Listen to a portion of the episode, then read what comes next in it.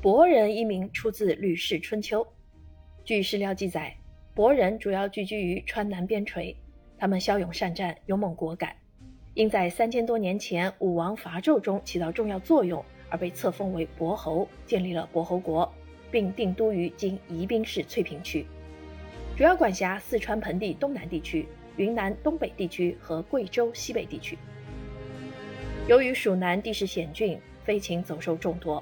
为避免猛兽攻击侵害，博人将其居所安置于崇山峻岭之巅、怪石嶙峋之处，以石屋为主要民居。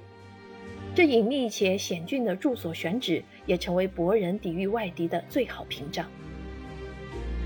勤劳聪明的博人擅长捕猎，种植技术也比较发达，如博稻、荔枝、葡萄等曾闻名于世。他们独特的生产生活方式，创造了令世人叹为观止的博族文化。博人存在了两千多年，可以说是川南地区的开垦者、拓荒者和建设者。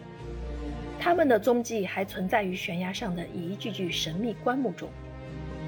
古博人在陡峭险峻的悬崖峭壁上安葬祖先，棺木常用枕木弯凿而成，不失漆，质地坚硬，重量一百斤以上，悬于崖壁高度约为二十米至六十米处，更有者高达一百多米。在那个技术落后的年代，要想把重达上百斤的棺木安放于悬崖峭壁之上，可谓奇迹。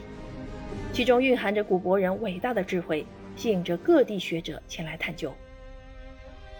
为什么古博人在技术如此落后的年代选择了艰难的悬棺葬呢？其中又蕴含着哪些寓意？